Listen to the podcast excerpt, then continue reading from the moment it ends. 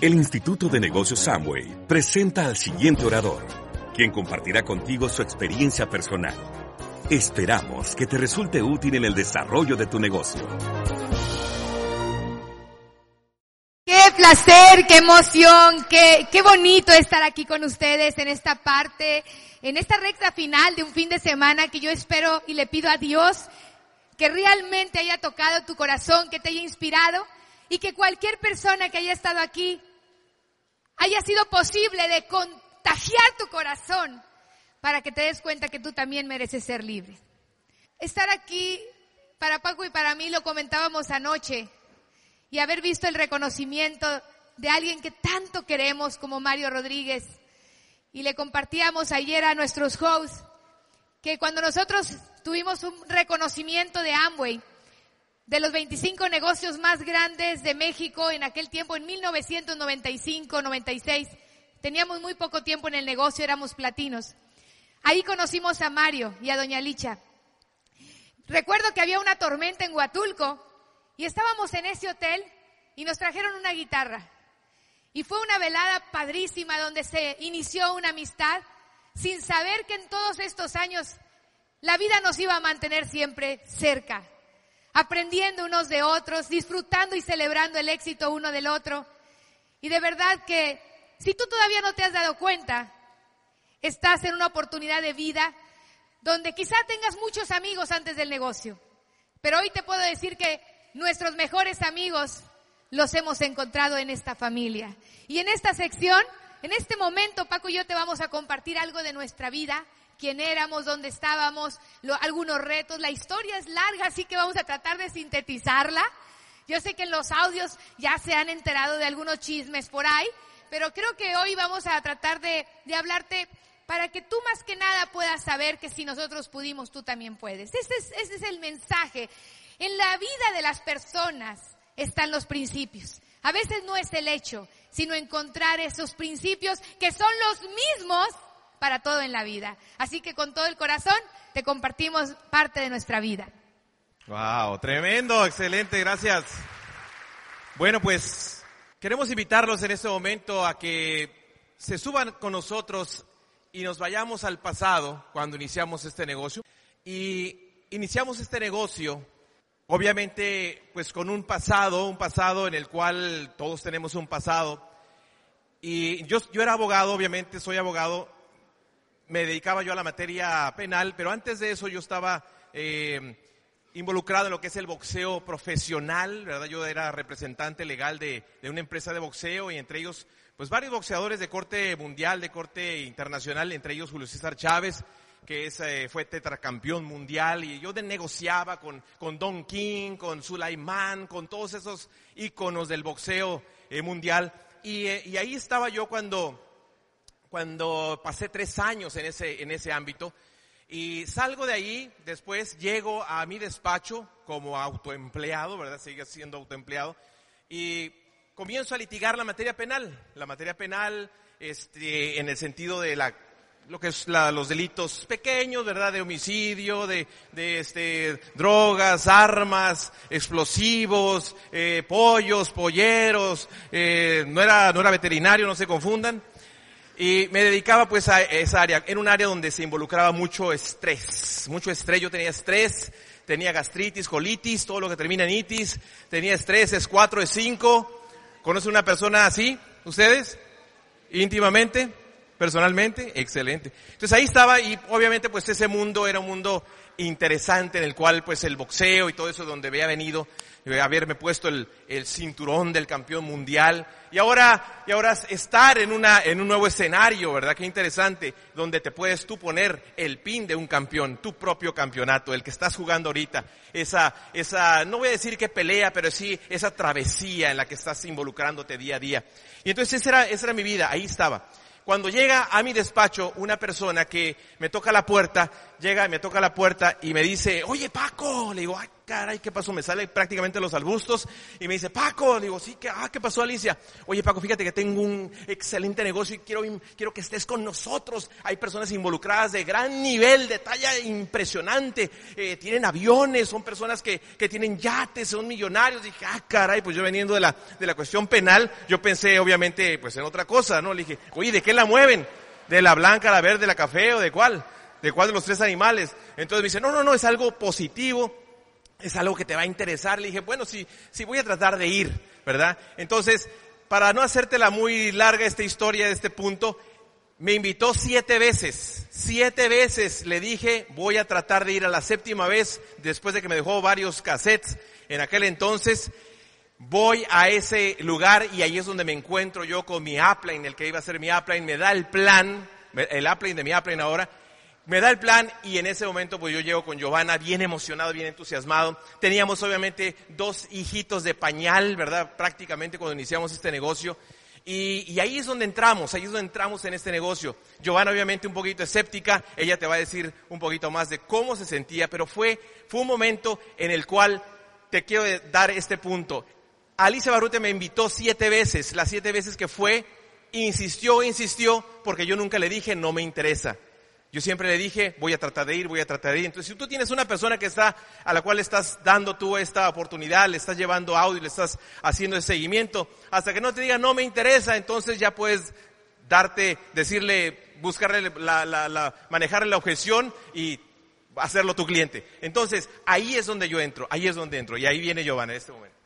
Para contarte un poquito de mis antecedentes, yo soy de Sinaloa, de Culiacán, familia de siete hijos, un padre soñador que levantaba negocios, de repente quebraban y terminábamos sin nada y con una deuda y viviendo todos muy acomodados, los siete en una recámara.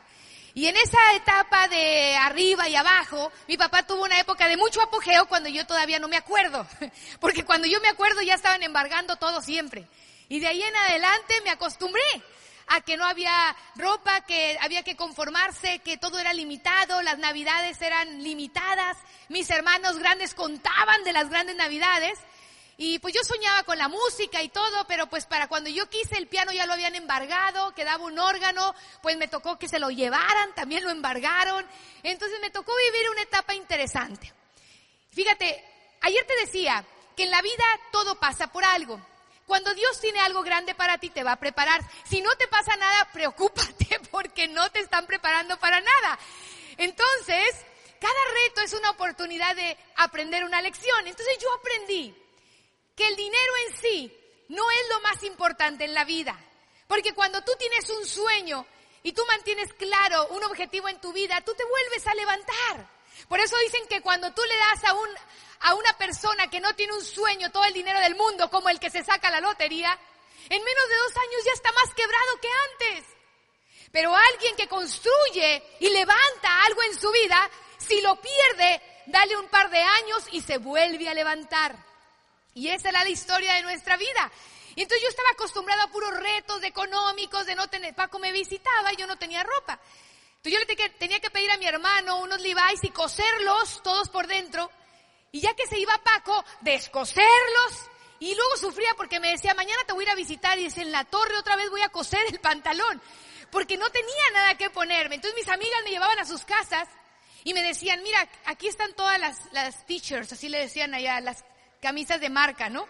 Las polo y las del tigrito y todo. Y luego llegaron a mi casa y me decían, ¿dónde tienes tus teachers? Ah, oye, ¿qué me dijiste ayer? Y le cambiaba la plática porque no tenía nada que mostrarles. Entonces yo soñaba desde chiquita que mi vida iba a cambiar. Yo le decía a Paco, yo me voy a ir a estudiar Inglaterra. Yo soñaba con hacer cosas y me dijo, tú ahorita no puedes irte, tómate una pastillita de Ubicatex. Cuando nos casemos un día yo te voy a llevar. Y en ese momento me robó el sueño y no fui. Pero ¿qué crees? Yo le creí y sí me llevó. Pero en aquel momento yo ya desde niña era muy soñadora. Entonces cuando entramos al negocio, pues yo ya estaba en una etapa muy acomodada porque pues por primera vez no había deudas. Bueno, sí poquitas, pero las tarjetas. Pero para mí eso era poquito. O sea, esas cosas eran para mí normales, ¿no? La Visa, la Mastercard, ya es que los anuncios te dicen, usted no salga sin su tarjeta Visa. Y ya uno va para la calle y se regresa, ¿no? Porque te ponen fotos bonitas de viajes, mujeres de compras en restaurante. Y uno, pues obviamente regresa y dice, viva el momento, viva la paz. Y después no te dicen que en tres meses van a ser tu peor pesadilla cuando te empiecen a cobrar. Y en ese momento, pues yo creí que yo estaba bien. Entonces cuando Paco decide que va a entrar a este negocio, a mí me pareció una locura. En, el mundo que trataba de decirme Paco era, yo no me veo 40 años trabajando, ganando. Efectivamente ganábamos dinero, pero no teníamos calidad de vida. En mi mundo yo creía que eso era la vida, pero yo no lo sabía. Porque yo pensaba que la vida era nada más ganar, ir a un buen restaurante, comprarte algo que la gente viera que te iba bien, aunque en el banco no tuvieras nada, la gente cree que tienes dinero. Vivíamos del estatus de ser profesionistas, de tener un despacho. Una vez un pasante le dijo a Paco, usted tener unos 300 mil dólares en el banco. Teníamos 500. Fíjate hasta dónde uno vive aparentando lo que no es. Llega el negocio, lo invitan, llega Paco a la casa, y me dice, nos vamos a hacer millonarios. Y yo dije, te volviste loco. Me pone un audio y tienes que oírlo, tienes que oírlo. Y yo decía, está deschavetado, tomaste Paco, ¿con quién fuiste? Para mí fue muy difícil entender el negocio porque en mi mundo yo estaba bien. Pero él me decía, cada día tengo más estrés. Cuando yo decidí hacer este negocio fueron dos elementos. El primero de ellos es que fuimos a una convención. Yo creo que si yo no he ido a una convención, yo no estuviera aquí. Porque Paco compraba boletos para ir a un seminario y yo no quería ir. Llegamos a un seminario y estaba una pareja aquí que dijo, ¿cómo estamos? Y yo dije, esas señoras están locas, vámonos. Y después ya estamos todos, ¿cómo estamos? Sin embargo, yo no estaba acostumbrada a eso no nos vaya a ver un cliente, vámonos de aquí, qué vergüenza. Entonces para mí todo era raro, el que la gente te saludara y bienvenido, qué gusto y te abraza y yo decía, ¿qué les pasa? O sea, ¿por qué me quieren tanto ni me conocen? Entonces para mí ese mundo era raro. Tú vas a los congresos de abogados y la gente está seria, andan hablando del vecino, se quieren quitar al cliente, o sea, ese es el mundo real que yo vivía. Al entrar al negocio de Amway, era para mí complicado, sin embargo, durante toda mi vida, yo había tenido un sueño muy grande y yo había participado en política desde los 14 años, porque mi, ilusión desde los 5 años de edad era ser presidenta de México, porque yo creía que al ser presidenta de México, pues yo iba a poder cambiar a mi país. Entonces yo toda la vida le decía a la gente, cuando me vean a mí de grande, voten por mí. O sea, en una niña eso es gracioso. Pero cuando llegué a la adolescencia todos se burlaron y dejé de decirlo. A los 14 años me meto a la política, desde los 14 yo andaba dirigiendo a los jóvenes, a los 17 era la dirigente de mi estado y viajaba aquí, tenía reuniones con Luis Donaldo Colosio, era la única mujer y era la más joven, todos tenían 26, 28 años y yo tenía 17 años. Entonces me ponía bien nerviosa porque en las juntas, imagínate, en el centro de, del partido yo estaba ahí y yo me sentía que ya iba para la presidencia, ¿no? Y entonces pues en un evento, precisamente en un concurso de oratoria, yo conozco a Paco y él me dice, yo te voy a enseñar el camino, yo te voy a enseñar. Y entonces yo dije, no, de aquí soy. O sea, me vendió muy bien la idea de que él tenía contactos y tenía... y bueno, pues el tema es que cuando yo participo, me dicen, vas a ser candidata a diputado. Y ya estaba yo por llenar mis papeles y me dicen, tienes 21 años, ¿verdad? No, tengo 19. Pues me mandaron a la regiduría porque tenía que cumplir los 21. Entonces, ya tenía 60 años el partido en el poder cuando es la primera derrota en todo la historia en todo el estado de Baja California, la gobernatura, las presidencias. Imagínate la depresión en la que yo entré, mi sueño, ya no voy a poder salvar a mi país y me olvidé, no quiero saber de la política, me caso, gracias a Dios. Porque a veces la vida te tiene que cerrar una puerta en la cara para que puedas encontrar una que te va a llevar a tu destino. Y en ese tiempo yo me caso, porque creo que si no sucede esto, quizá no nos casemos. No hubiera tenido a mi mejor amigo, a mi novio, a mi esposo, con quien paso 365 días del año. Yo no me aburro. Y dos hijos maravillosos. Y en ese inter, pues ya llego allá a, empiezo a litigar, empiezo a ejercer, pero había un vacío en mí yo sentía un vacío muy grande. La vida era Cuando tienes un vacío, tú tratas de llenarlo con cualquier cosa. Gracias a Dios no me incliné al alcohol, no me incliné a las drogas, pero en alguna forma los seres humanos cuando tienen un vacío lo buscan llenar. Y yo sentía que algo pasaba. Y yo no entendí, cuando entramos a este negocio, pues obviamente yo entré porque había dinero, fui a una convención, me tocó el corazón la convención. Ahí fue donde yo me enganché al negocio realmente. Porque aunque no entendí nada, yo iba tan negativa. Yo fui a la convención porque era en Acapulco. Yo dije, bueno, si es en Acapulco, yo voy a las albercas, me meto un rato, hago como que voy y que él se entretenga en su negocio. Él metía gente y yo se la rajaba. O sea, a mí no me, yo no quería saber ni de productos ni de nada. Me daba vergüenza que dijeran que estábamos en el negocio. Al entrar a esa convención y vi parejas que hablaban de su vida, yo dije, yo no tengo ese estilo de vida. Tengo dinero, pero no tenemos esa calidad de vida. Yo vi cómo se hablaban las parejas y aunque Paco y yo siempre hemos tenido una extraordinaria relación, pues no teníamos esa posibilidad de viajar y esa tranquilidad que yo vi en los diamantes. Y a partir de ese momento le dije, Paco, va, yo estoy contigo. El viernes le dije, vámonos a Tijuana. ¿Por qué todavía falta el sábado? ¿Qué no ves que nos van a ganar a la gente? ¿Viste todos los que vienen de Tijuana? Ya se enteraron. Vámonos, vámonos, le digo antes de que lleguen ellos. y es en serio, empecé a hablar a las seis de la mañana de allá, que son las cuatro de Tijuana. Imagínate hacer citas. Después de la primera convención metimos más de 80 personas al negocio. Y no porque supiéramos hacer el negocio, porque cuando tú estás entusiasmado, haces más que cuando crees saberlo todo y andas con cara de indigestión. Entonces el entusiasmo mueve montañas. Y bueno, en esa etapa del negocio, pues imagínate, a los abogados que empiezan, el mundo entero se puso en contra de nosotros. Aquí te dejo a Paco. Mm, tremendo. y bueno, pues entramos al negocio, fuimos a las convenciones y inmediatamente nos metimos el sistema yo no dudé en, invertir en mí, porque ya tenía la secuencia de que en la abogacía, pues tenía que ir a congresos, tenía que ir a, a diplomados y mientras más papelitos colgaba yo acá detrás de mí en mi oficina, ya que entraba el cliente ya sabía subconscientemente que le iba a costar. ¿verdad? Que, que, iba a pagar un precio por el cúmulo de experiencia que ya tenía yo demostrado aquí. Entonces, invertir en mi, en mi persona, en mi cerebro, para mí fue pues relativamente fácil. Yo dije, pues aquí está la experiencia, yo la voy a, tomar.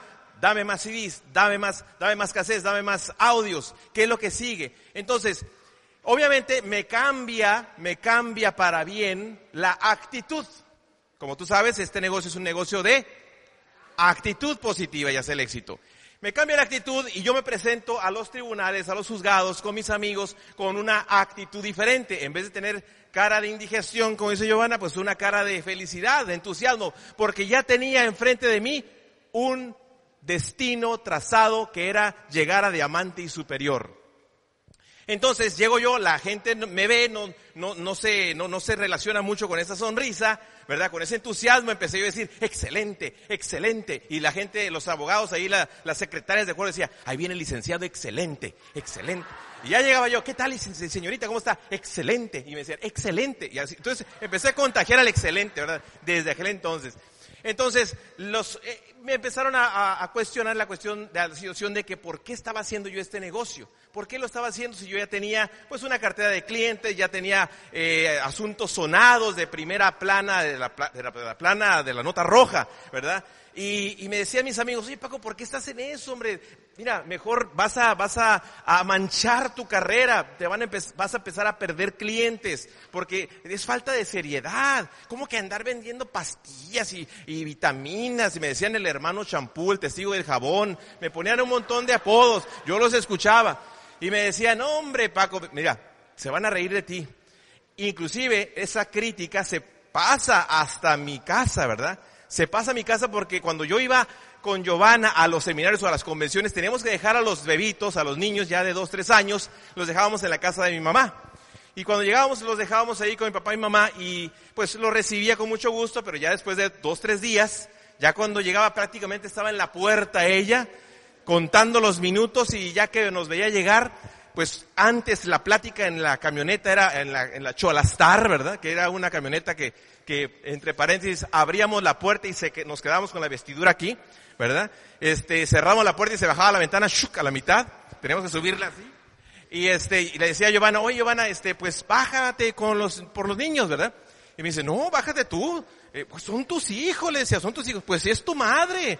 Y le dije, pues sí, ya me bajaba, obviamente, ya llegaba y estaba ya así, con la, con la piernita, y decía, ajá, ¿qué horas son estas de llegar? Mira nada más. Y luego los niños ya listos con sus mochilitas, imagínate los niños sí, listos. ¿Han visto la, la, la caricatura de esas de los niños telerín? ¿verdad? Así con, vamos a la cama. Bueno, pues ellos ya traían, vamos a la casa. Ya, ya se iban con nosotros y entonces decía mi, mi mamá, mira nada más estos niños con esas mochilitas, parecen gitanos. Y mira de dónde vienen ahorita, que estás descuidando tu despacho, Paco. Y entonces, este, yo quiero mucho a mi mamá, obviamente me decía, sí, mamá, sí, mamá, gracias, mamá, por cuidarlos. Ya me los llevaba a la casa. Giovanna oía, a veces, pues, obviamente a veces bajábamos los dos. Y me decía, ya nunca los vamos a dejar aquí, no los vamos a dejar. Y llegaba el siguiente seminario y, hola mamá, aquí están los niños otra vez. Ay, pues tráelos para acá. Les encantaba, obviamente, mi papá también le encantaba tener a sus nietos ahí. Y lo mismo, regresamos y llegamos a las 11 de la noche, 12 de la noche y la misma cantaleta, ¿verdad? Entonces era la crítica constante, la crítica constante, porque no tenían eh, la visión de toda la estructura que era este negocio, como tú la tienes hoy aquí en esta, en esta gran convención y las que siguen, pues tú vas a ver ese edificio ya construido, esos diamantes, dobles diamantes, como Mario Rodríguez Padres, nuevo diamante doble en Amway, un aplauso fuerte y caluroso. ¡Wow! Maestro, mi amigo. Y, y, es, y, y el primer plan, ¿qué creen? ¿Qué creen? ¿Qué creen? Tremendo. Si quiero que participen, acuérdense, hay que involucrar el cuerpo, la voz. Ok, entonces, el primer plan. Yo me acuerdo que, que copiaba. Este negocio es de copiones, muchachos. De una vez para que de una vez te, te pienses, ay, tengo que leer todos los libros. Sí, pero copia. Yo era un copión desde la escuela, desde la primaria. Yo copiaba, le copiaba al de, ¿a quién crees que le copiaba? En la primaria, en la secundaria, en la prepa y en la universidad, me confieso ¿verdad? Al cabo que pues ya prescribió el delito, si hubiese, ya no me pueden quitar el título, pero yo era un copión, ¿ok? Yo copiaba. ¿Y a quién crees que le copiaba? ¿Al más burro o al más aplicado? Dímelo tú. Ah, también copiaron ustedes. tremendo. Obviamente que al más aplicado, ¿por qué? Porque tiene los resultados. Los resultados que tú quieres están ahí, estudiados por él. Entonces, lo único que quería que, hacer, o por ella, y tenía que hacer es copiar. Y yo copiaba, y yo copiaba, y yo copiaba. Y obviamente hacía mis acordeones también, y diseñé un, acordeón muy innovador, ¿verdad? Era una suela de zapato que me la ponía aquí así. Entonces levantaba así el piecito cuando se volteaba el profesor y veía. Total, bueno, esas son otras cosas. La cosa aquí es que copiar, ¿a quién vas a copiar? A los que tienen los resultados, esmeraldas, diamantes, platinos fundadores y más. Dobles diamantes y copia. Entonces yo estaba con esa idea, copiar, copiar y copiar. Se llama en otros términos modelar, ¿verdad? Tú modelas, tú modelas las actitudes, la, la voz, la forma en que, en que se mueve, lo que dice, lo que escucha, lo que lee y obviamente cómo hace el negocio, es copiar solamente. Entonces ahí estaba mi primer plan, yo estaba copiando a Luis Chávez, que es mi, mi diamante, ¿verdad? Luis Chávez, un aplauso para Luis Chávez, mi upline hasta Phoenix, Phoenix, Arizona. Y traía yo mis acordeones, traía mis acordeones así, y ya, ya, tenía todo escrito, todos los, de dónde sale el dinero, qué tengo que hacer, por qué funciona como yo el dinero, y los círculos, los círculos, ay Dios mío, yo que no era de, de números, ¿verdad? Por eso estudié abogacía, ¿alguien se relaciona con eso? Excelente, nada más yo, ok, también. Entonces, este, pues ok, ya estoy en primer plan, tengo ya a, tres, cuatro, a tres, cuatro personas, ¿verdad? Y empiezo yo con el plan y, y esto y lo otro y el sueño y uh, buenísimo para todo eso. Y ya cuando llegaban los círculos, había metido yo los acordeones ahí en una, en una maleta y cuando los saqué, los saqué sin los círculos. Entonces cuando empiezo a buscar los círculos y dónde están y dónde están, no los encuentro, pero ya tenía mi arma secreta, ¿verdad? Dije, agarré el plumón y les dije a toda la audiencia, bueno, pues excelente, ahora vamos a entrar en una etapa muy interesante y con ustedes mi esposa Giovanna. Y le doy el plumón y brinca Giovanna al escenario, luego, luego y empieza a dar el plan y empieza a hacer los círculos y, y retoma algunos puntos y ahí es donde comienzo a dar el plan. O sea que no fue un plan perfecto, ¿verdad? Fue un plan todo para, con patas para arriba, etcétera. Lo único perfecto fue que Giovanna entró con los círculos, ¿verdad? Y habló de, de eso. Sin embargo, habló del sueño, habló de conectar. Y de ese momento en adelante no le hemos podido quitar el, el, el plumón a Giovanna o ahora ya la presentación, como quiera que sea, el plan se ha dado desde ese entonces, 20 años después, hasta este momento que estamos creciendo nuevamente. Muchas gracias. Aquí con Giovanna Bazán. Pues fíjate, tú podrás pensar que los planes a veces no son perfectos y que fueron echados a perder. En ese primer plan estaban tres de los mejores amigos de Paco y compraron el kit pero nunca hicieron nada. Uno de ellos, recientemente, que nosotros declaramos en un papel y especificamos las características de nuestros siguientes frontales en casa y se lo pedí a Dios y se lo agradecí, lo sentí, los vi aquí, me vi con ellos. En un lapso de tres, cuatro meses empezaron a llegar. Y uno de ellos fue de ese primer plan y le habla y le dice, Paco, quiero hablar contigo. Quiero hacer tu negocio. No juegues, te he invitado toda la vida y me han mandado por un tubo. Es en serio. Fue a la casa y le dice, tengo 51 años. Vi este negocio hace casi 20 años. Llegué al tope de lo que mi carrera y al puesto más alto que puedo tener. En cualquier momento me van a decir se acabó y no hice nada para protegerme económicamente. Mis hijos están en la adolescencia. Yo te he observado todo este tiempo, sé y te pido disculpas porque nos reímos, la verdad, era el hazme reír de todos nosotros, tú sabes que era cura interna. Pero ¿sabes qué? Perdóname, porque todo este tiempo te hemos visto cómo tú pagaste el precio y tienes un nivel de vida que ninguno de nosotros tiene. ¿Tú crees que yo pueda hacer este negocio ahorita? Y le dijo Paco, nunca es tarde para empezar.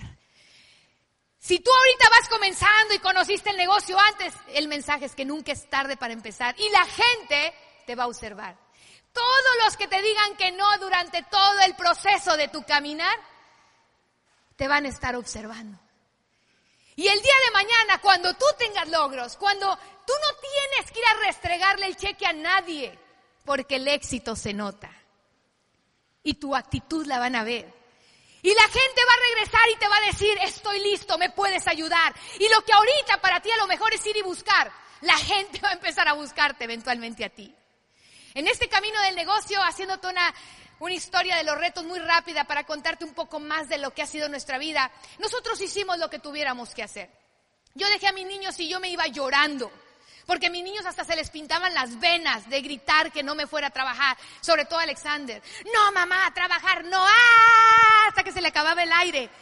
Y yo casi que me quería regresar y le decía, Paco, ¿qué hago? Y yo me quedaba pensando y decía, en el nombre de Dios te y me voy. Y sabes qué? Todo el mundo nos criticó porque no había piñatas, porque un pastelito y todo, porque todo lo que teníamos lo invertíamos en gasolina, rompimos tarjetas, Paco dejó los asuntos federales que le daban más dinero, ajustó su vida, estuvo dispuesto a ajustarla, porque eso le daba un estrés impresionante. Si él no hubiera estado seguro de lo que quería, ¿Tú crees que hubiera rechazado los asuntos que le daban 10, 20 mil dólares de ingreso para quedarse con los de, él decía que del fuero corriente porque daba poco dinero, el fuero común, decía él, porque él estaba acostumbrado a llevar casos grandes y obviamente eso bajó nuestro nivel de vida.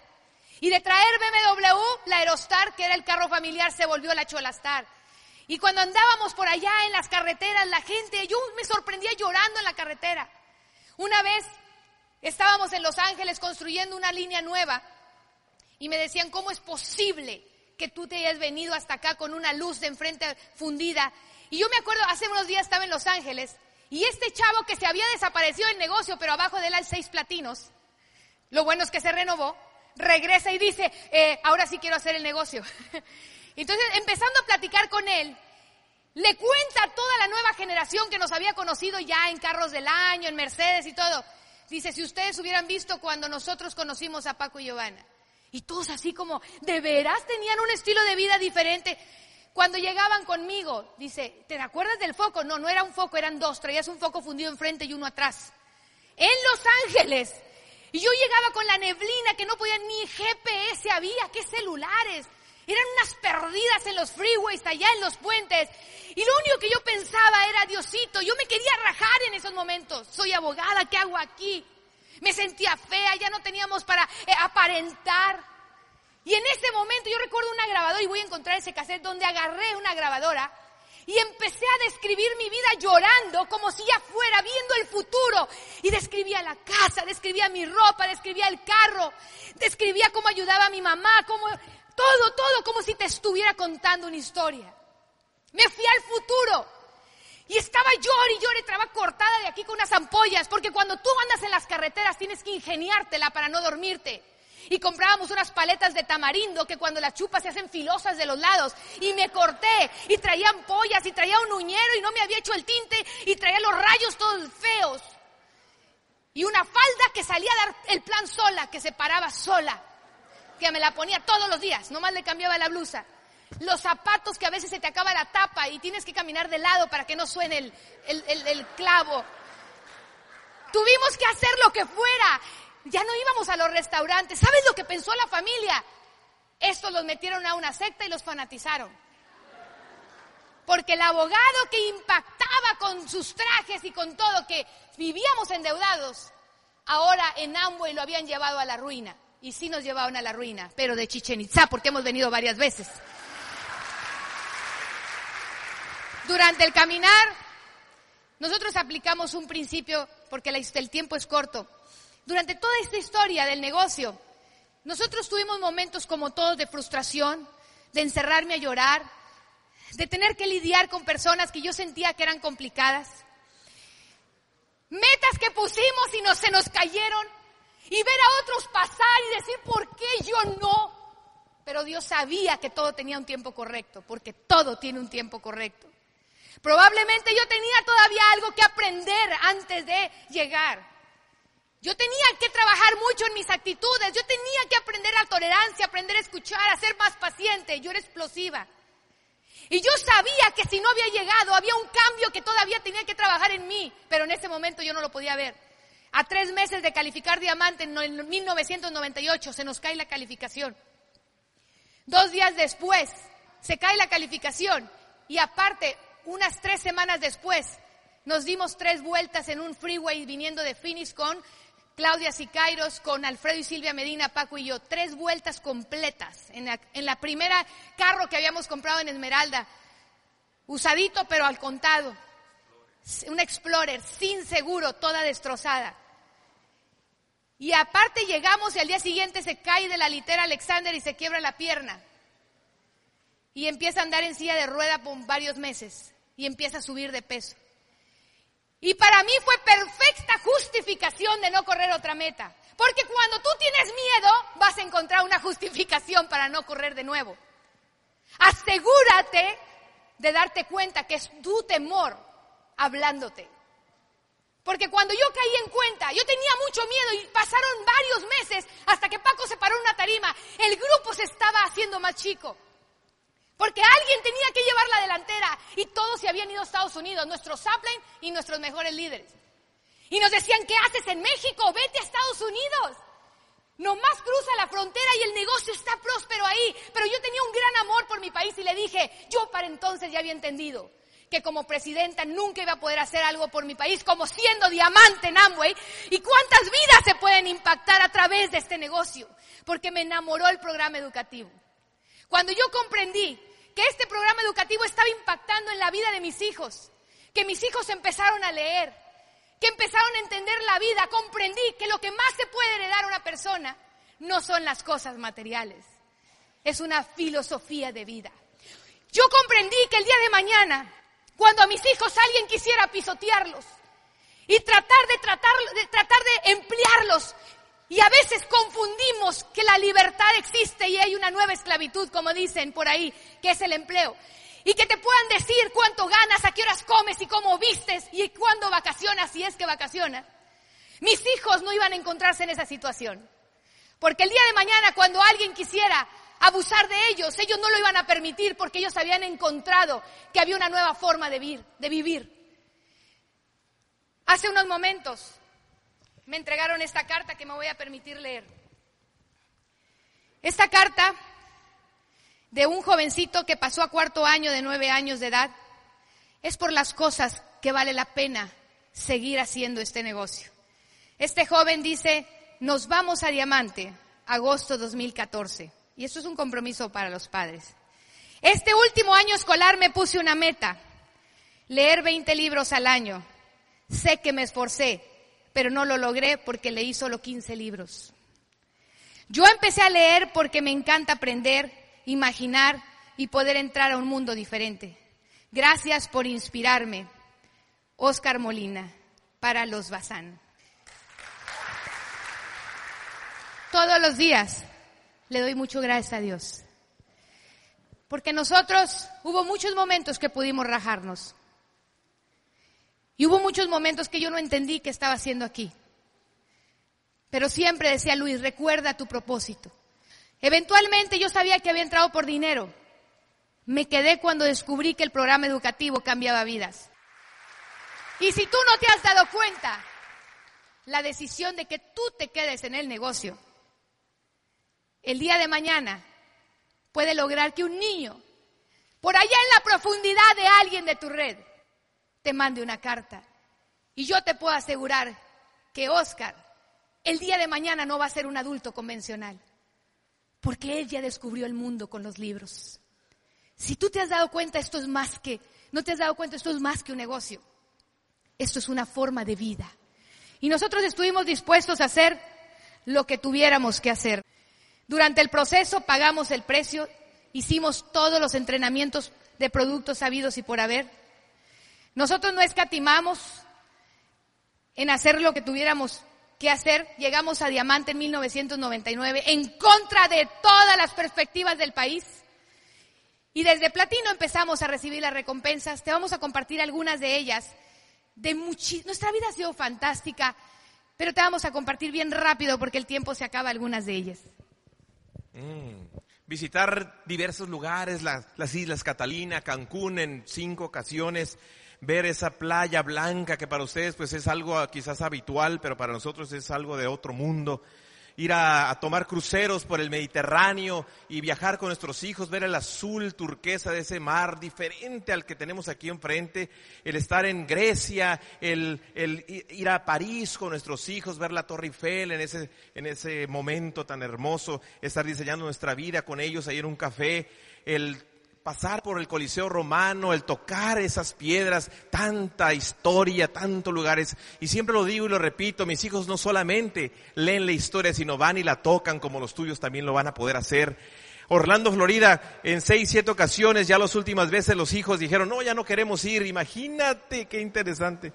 Warnermunde, Alemania, otro crucero por el Mar del Norte una cosa impresionante donde prácticamente había muchas personas ya de la tercera edad, nosotros éramos de los más jóvenes ahí, y, personas así de la tercera edad que decían, este es el viaje de mis sueños a los 70 años, 75 años de edad.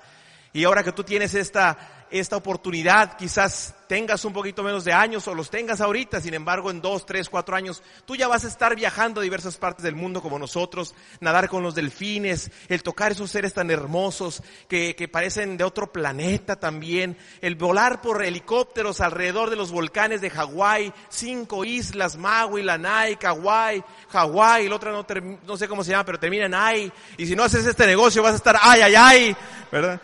Y estar en ese momento de recibir nuevamente otro reconocimiento en diamante ejecutivo con mi esposa, con mis hijos, eh, con mis uplines, el, el, poder estrechar esa mano que me dieron en aquel entonces diciéndome cuando yo no creía que yo podía hacer este negocio al nivel de los dobles o triples diamantes o diamantes ejecutivos, y alguien me decía, tú lo puedes hacer, you can do it, tú lo puedes hacer. El tomar varias, pero muchas, muchas lunas de miel con mi esposa, el visitar otros lugares encalanados, canales por otros lugares en Ámsterdam, eh, visitar la tierra donde pisó, pisó ese gran, gran hombre, ese atlante, esa, esa personalidad que es el del corazón valiente. En Escocia, Rottenburg of the Tower, la ciudad romántica, wow, impresionante, los colores, las casas, el comer viandas exquisitas y no tener que ver los precios por la derecha, sino empezar por la izquierda viendo los platillos. Ah, eso es diamante, muchachos.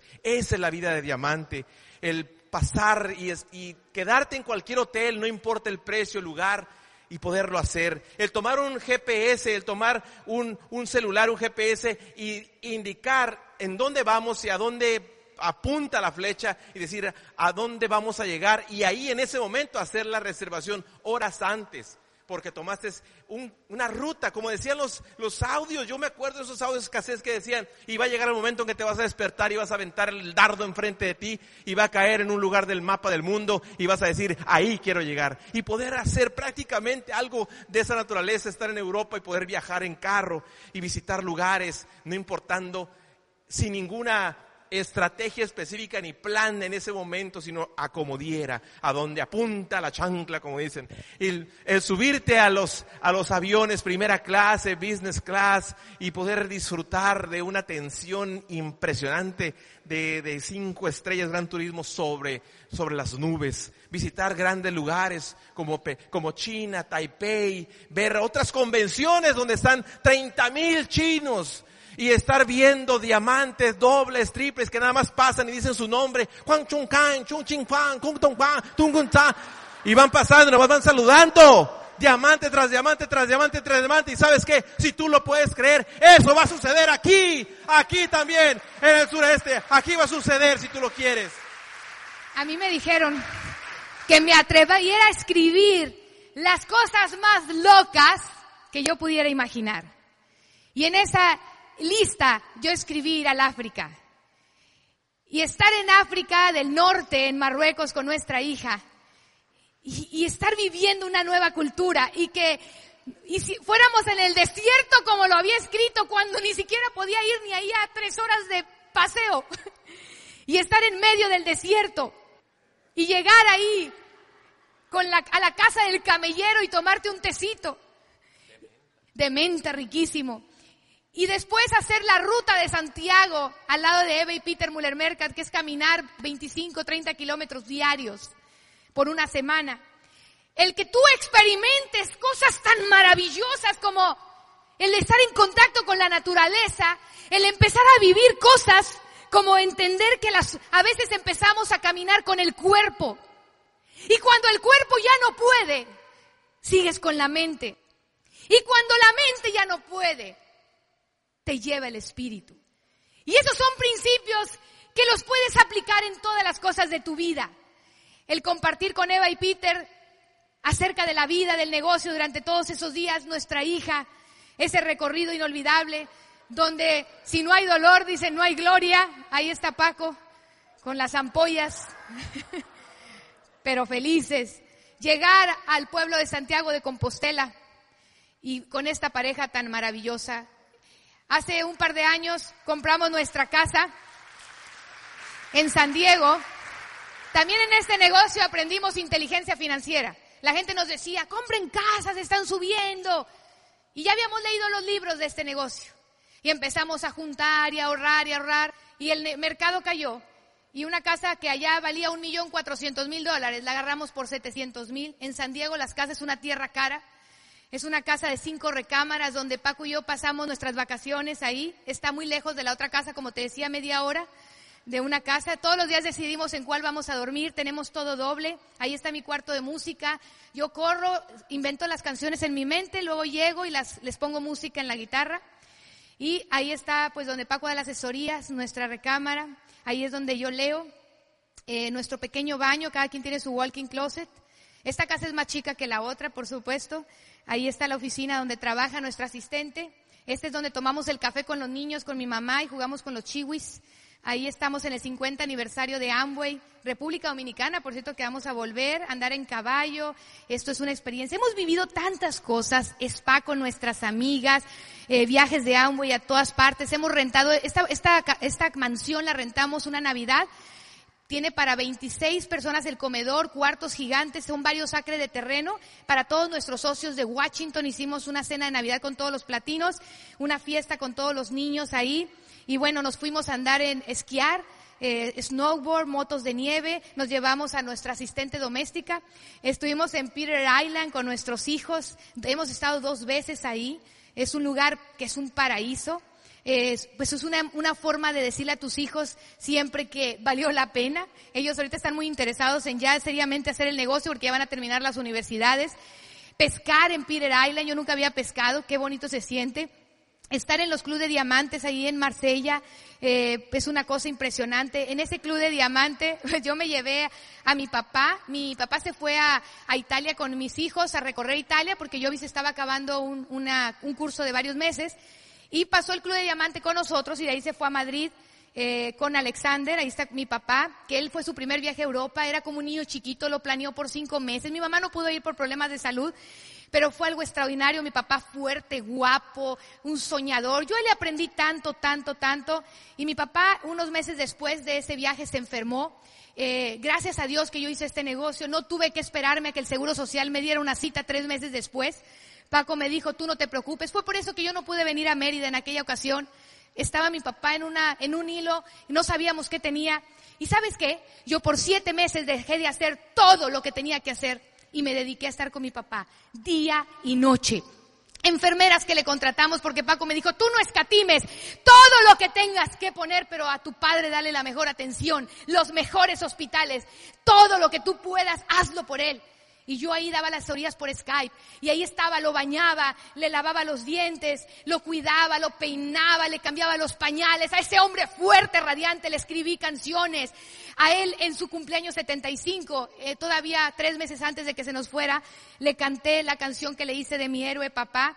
Y tuve la oportunidad de hacer todo lo que pude gracias a este negocio. Y ahí es donde tú dices, no importan las casas, no importan los carros, porque cuando tú puedes hacer una cosa como esta por tus padres, hay una frase que dice, en vida, hermano, hazlo por ellos. En vida, hermano, en vida. Y bueno, muchachos, fíjate qué interesante ese poema, ese poema de Ana María Rabatino. Rabaté, perdón. Excelente. Qué interesante. Fíjate, ese poema te, dice bastante por lo que estás escuchando ahorita. Yo, por ejemplo, la primera vez que vi a uno de los, de los nuestros, de los, de los, nuestros socios, nuestros amigos, que es Mario Rodríguez Padres, llevar en un crucero a Mamalicha y a todos los viajes donde iba, que se ganaba Mario Rodríguez, su mamá con él, su mamá con él, su papá en una ocasión o dos. Impresionante. Algo que, que tomé para mí en vida, hermano, en vida. Y fíjate cómo un, dos o tres fragmentos. Si quieres hacer feliz a alguien que quieras mucho, díselo hoy. Sé muy bueno, en vida, hermano, en vida. Si deseas decir te quiero a la gente de tu casa, al amigo cerca o lejos, en vida, hermano, en vida. No esperes a que se muera la gente para quererla y hacerle sentir tu afecto. En vida, hermano, en vida. Tú serás muy venturoso si aprendes a ser felices a todos los que conozcas, en vida, hermano, en vida. Nunca visites panteones, ni llenes tumbas de flores, llena de amor los corazones, en vida, hermano, en vida. Eso te da este negocio. Yo no sé a quién le puedes tú llevar. Le puedes llevar tú más felicidad, más amor. Hazlo ahora. Hazlo con este negocio. Te voy a decir rápidamente, mi abuelo, una persona campesina, indígena, de, extracto súper humilde, de ahí nace mi padre. Y en una decisión de mandarlo a la capital para que estudie, él estudia, encuentra un mentor, lo llena de libros, lo pone a leer, se va a trabajar, ese estudiante termina la primaria a los 18 años de edad por una decisión. Y después de eso decide ser abogado pasan los años, termina la abogacía, se va a Tijuana y la plataforma de despegue es diferente para su hijo Francisco Bazán aquí presente. Y de ese momento cambia su vida desde que tomó la decisión el abuelo Felipe de dejarlo ir a buscar esa nueva oportunidad con un mentor. Llega a Tijuana, yo veo cómo va voy creciendo, lo veo a él en la abogacía y 25 años después me convierto yo en abogado sigue el legado mi hijo Alexander con otra plataforma de despegue. Ahora mi hijo, pues obviamente en otra universidad, en otros lugares donde eh, interactúa con personas que están eh, en las empresas, en, puestos altos de política, sus hijos. Y, y otra forma de pensar nos ve a nosotros cumplir metas y realizarlas, trazarlas y realizarlas. Y es otra plataforma. Llega el negocio a mí llega el negocio a mí a Giovanna y nos pone en otra plataforma. la misma donde estamos ahorita tú y yo porque estás en la misma plataforma. No tienen que pasar 30, 40 años para que tus hijos tengan una mejor plataforma y tú también. Y me ha permitido hoy en día, después de haber, por mérito propio de mi padre, ver que después de 59 años de litigante activo, hoy con 89 años de edad, que por mérito propio recibe a través del Colegio de Abogados de Tijuana y de todo el Estado un reconocimiento. Y de hacer un, como lo, planeaban los organizadores, un pequeño acto eh, austero, serio, interesante para él, entra obviamente la oportunidad de que su servidor pudiese hacer un evento histórico un evento histórico en donde no solamente se convocó a todos los abogados, sino que fueron representantes de los tres niveles de gobierno, representante del gobernador, la presidenta del Tribunal Superior de Justicia, todos los amigos de él de, que, le sobreviven y los, los diferentes medios de, difusión, periódicos, eh, la televisión. Fue un, prácticamente como la entrega, la entrega de una, es la presea Mariano Otero que pasó de mano en mano del presidente, se la dio a otros abogados que mi papá formó y ellos llamaron a los hijos de, Francisco Bazán Cruz y me permiten a mí, en ese momento llega esa medalla y me permiten hacerle ese reconocimiento a mi padre en vida y ponerle esa medalla. Yo no sé a quién quieres tú ponerle una medalla. Yo no sé si tienes una persona a la cual le quieras compartir, a unos niños, a un anciano, a alguien de tu vida. Hazlo ahora, hazlo en vida, en vida hermano, porque este negocio es lo que te ofrece. Eso es Amway muchachos, eso es Amway. Todos nosotros tenemos cosas que nos gustan. A Mario le gusta la bicicleta.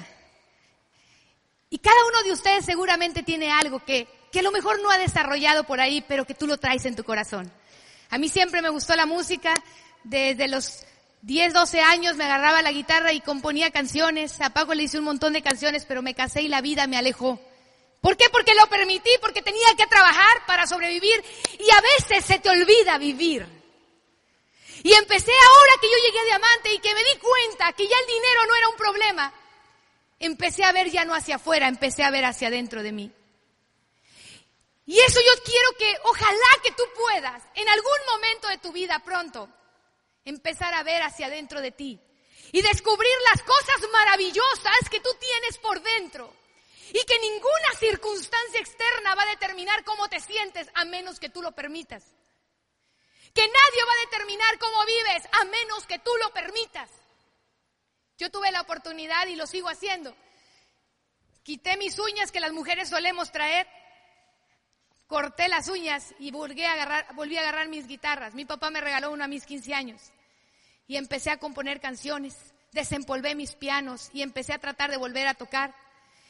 Y escribí en esa lista de sueños. A mí me gusta más que nada por componer. Y yo decía, ¿por qué la gente canta cochinadas y las letras cuando me muera y me dejó por otro? Y todas esas letras tontas y que cuántos kilos vamos a pasar y esas cosas tan horrendas que la gente canta y se lleva al subconsciente. Y entonces dije, bueno, voy a escribir temas yo no sé cantar profesional, pero dije, voy a hacer mis canciones totales, mi hobby. Y cuando tú llegues a Diamante, lo que te dé tu gana. Yo me puse a escribir mis canciones y empecé a, trabajar y grabé mi disco donde puse puras canciones de motivación, de gratitud, una a la tierra, una a Paco, una a mi papá. Hice una que es mira a tu alrededor, mira muy dentro de ti. Y prácticamente mi, mi ilusión es que alguien cuando anda en las carreteras no venga cantando ese tipo de cosas, sino que pueda cantar algo que alimente el alma, no solamente que te sientas bien. Uno de mis proyectos que estoy terminando es mi libro de Vive Feliz, donde cada canción es un capítulo de mi libro. Y cada uno de la canción que le hice a Paco, estoy hablando de la relación de pareja, la de mi papá, la relación padres e hijos, la de la tierra, todo lo que es la ecología. Y eh, bueno, cada una tiene su, su tema. Uno de mis grandes sueños fue correr un maratón, nunca había hecho ejercicio. El tiempo se acaba, pero cuando yo puse este, este sueño, eh, cuando yo vi que Eva me decía, tienes que correr, yo decía, no corro ni a la esquina. porque yo me cansaba. Yo me salía de todos los deportes porque me mareaba, se me nublaba. Yo cuando me agachaba y me levantaba veía negro y estrellitas, yo creí que así era vivir. Toda mi vida, hasta que tomé doble X. De verdad, yo usaba lentes. Cuando tomé la doble X, yo no sé qué pasó, pero se me quebraron y nunca los volví a usar. Tengo una vista extraordinaria. Y sabes qué? Y yo lo puse ahí porque todo lo que te atrevas a escribir en un papel, lo declares, lo veas, lo sientas, lo huelas, lo vivas, Dios se va a encargar de que todos, todo se acomode para que tú puedas lograrlo, pero te tienes que mover. Y yo lo puse ahí y empecé a leerlo y empecé a tratar de entrenar y me metí a un maratón y después le cambié a medio maratón cuando me di cuenta de lo que implicaba a dos meses sin haber hecho ningún entrenamiento. En ese momento, porque la mente es tan capaz de a través de el miedo somatizar, se me lastima un tobillo. Y durante ese periodo yo no puedo entrenar.